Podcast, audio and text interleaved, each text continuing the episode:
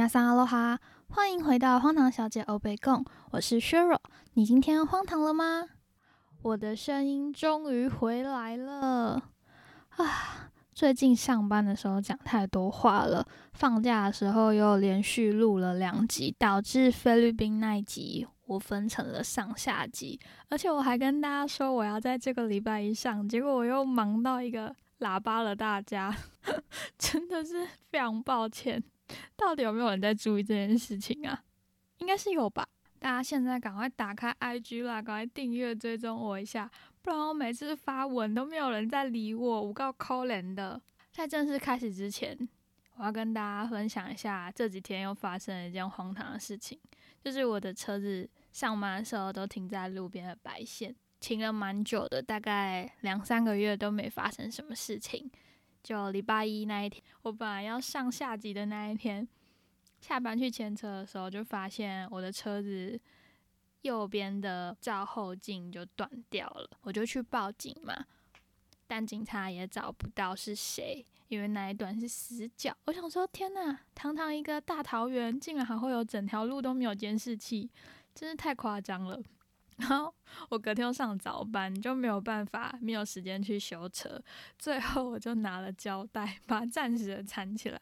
我会把照片放上去，因为我真的觉得太丢脸了，又太荒唐了。就好，我人生的是没有极限。好，我们上个礼拜讲到哪里？就是讲到说我打开了房门嘛，就是那个远的要命的度假村庄。就在我打开了房门之后呢，发现竟然只有一张双人床啊！我就当下立刻打开了手机 check，说我订的房间有没有对，一切的资讯都是对的。但我就发现说，订房网站上面的照片呢，是两间不一样的房间，同样的床型，就是沙发跟床单的样子。长得不一样。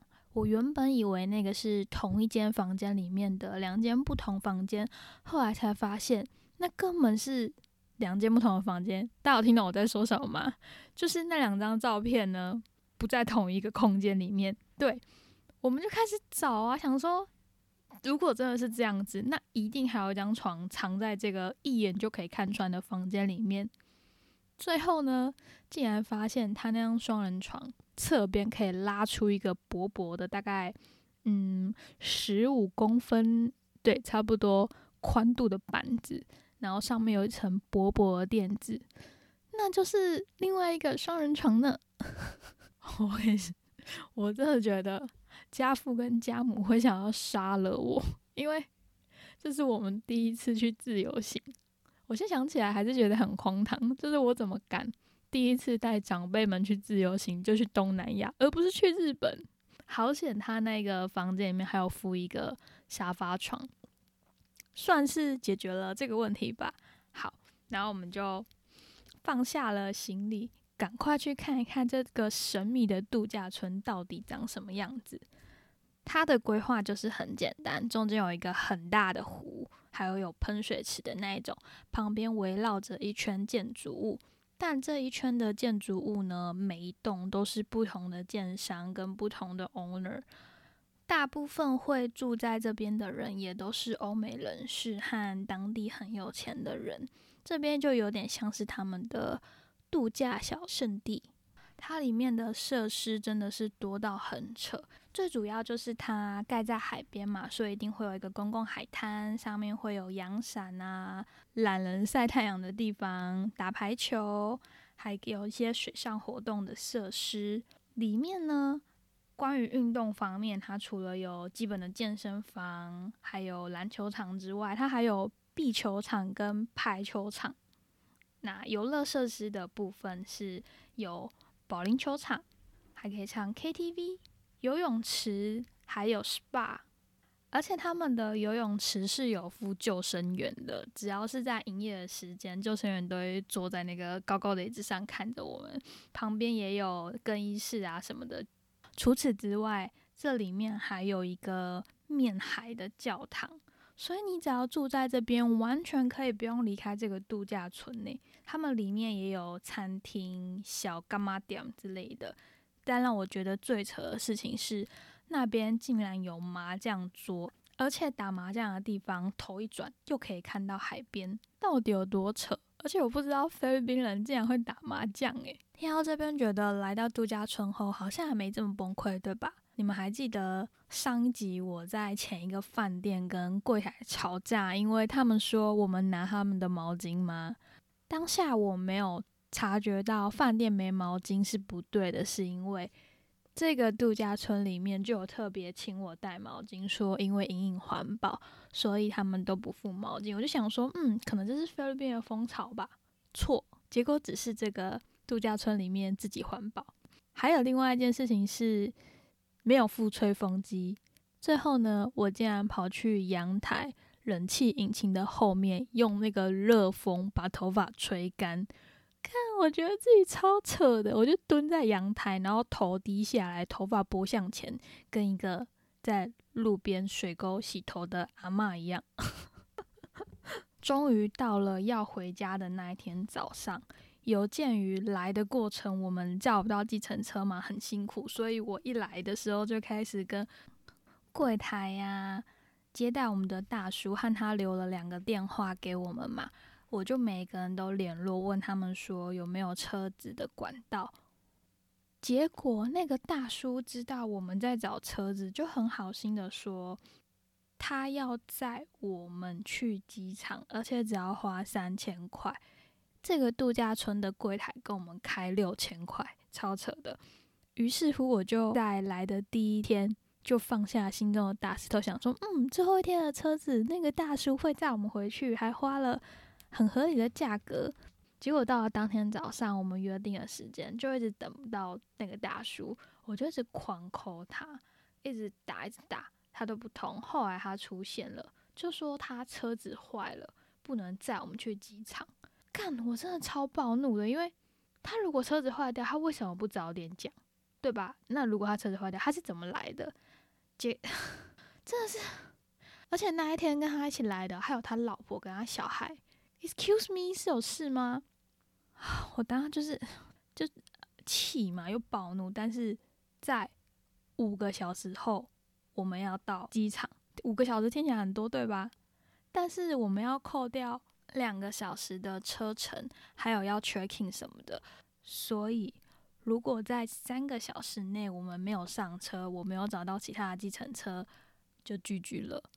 我就开始把这几天收集的资料全部都打一遍，看谁愿意来载我，请他们拜托尽快。车子从马尼拉开过来也需要时间呢，对吧？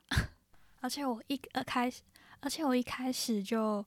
想说有大叔要在嘛，还很秋的跟柜台说，嗯，我们不需要车子。柜台还说，那我们就不帮你提前预约喽。啊，结果最后我觉得柜台小姐根本就在看我们的笑话。反正呢，顺利到了马尼拉机场，我真的觉得天呐，这个噩梦终于结束了。好像也不能说完全是个噩梦，因为也学到了很多东西，就是。千万不要带长辈们去交通不方便的地方自由行，尽量选日本那种地铁很方便的地方。然后网络上有很多的文章是在分享说，他们一家人去自由行没有沟通好，后来就大吵一架。我就从这次的经验呢，分享了以下几个点给大家。第一点呢，就是不要省钱，千万不要省钱。我那时候想说订一个感觉还不错的饭店，前两天的嘛，一个人才五百块，但是他没有付早餐，导致呢每一天早上我们都要去找附近的早餐来吃，可是又不敢吃路边摊，很怕落塞嘛，只能去吃素食啊，或者是有一天我还找了一个，感觉它算是另外一个。高级的饭店，但是它比较隐秘。它一楼有附设餐厅，然后那一餐吃起来也是跟台北市的物价差不多，三百多块。重点是没有很好吃，我就很失望，因为它价格菲律宾人的薪资其实很低，我查了一下他们的劳工局，他们把菲律宾的薪资分成了十七个区域，其中最高的区域呢在 NCR National Capital Region 那边，就是他们的首都，每一天的最低薪资是五百到五百三十七 peso，那 peso 换成台币还要再打六折。所以一天大概是三百多一点的台币，然后那一餐就超过他们一整天的薪水耶，还不好吃。我真的很 care 不好吃。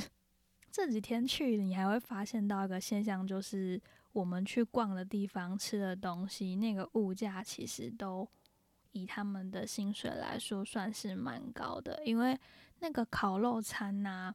一份也是要两三百块，就几乎是超过他们半天的薪水了。第二点呢，就是行程要排的很少。其中有一天，我安排了一个叫做呃绿带的 shopping mall，它是好几栋连在一起的。我还很天真的想说，嗯，我们可以把五栋都逛完，还有每一栋必逛什么啊，我都勾起来了。我们根本就没办法逛完，因为逛光想说，嗯，我们吃个东西，嗯，好累哦什么的。最后就是选择了大卖场去逛。第三点呢，就是要吃得好，吃得好这件事情呢，可以解决非常非常多问题。这几天呢，我最推荐、最推荐的一个行程，就是一个叫做 I'm Spa 的按摩行程。按摩完两个小时，再去楼上吃 buffet。我真的可以明显的感受到，那个行程呢，是我们四个都很满意，又非常的放松。吃完把费呢，还可以到顶楼的酒吧，然后看夜景啊什么的，超棒！真的是要吃的好。再来第四点呢，就是要有很多的洗手间，是家父的屎有点太大条了，饭店房间的厕所呢就一直冲不下去。第一次的时候呢。我就请人过来嘛，那时候呢，他只带了通马桶的，通一下下就好了。后来隔天，可能是家父的屎又更大条了吧，完全冲不下去。他带了通马桶的，我还请他带了刷子。第二次我真的是非常不好意思，就塞了很多零食啊，台湾的泡面，还给了他五十块小费。然后他超级开心的，因为五十块小费就是你知道，很对我们来说很多很多。天下杂志有一篇文章是在讲说，带父母出门远行是为人子女必要的修行。很庆幸我已经完成了这一趟修行。那只要大家记得以上的 tips，家有一老，如有一宝，把自己当做幼稚园老师，吃喝拉撒睡全部都安排的妥妥当当。相信大家一定也可以很顺利的把长辈带出门的。之前还有带长辈跟团去巴厘岛，也是一场闹事。有机会的话，我以后再做一集。其实本来想把刚刚那四个 tips 做成一个顺口溜，但是我录完之后又剪掉，因为尺度真的太高了。目前三月剩下的时间会固定在礼拜四的时候上。啊，对不起，我真的太忙了，生不出一个礼拜两集。那今天就先到这里喽，我们下周四见，See ya。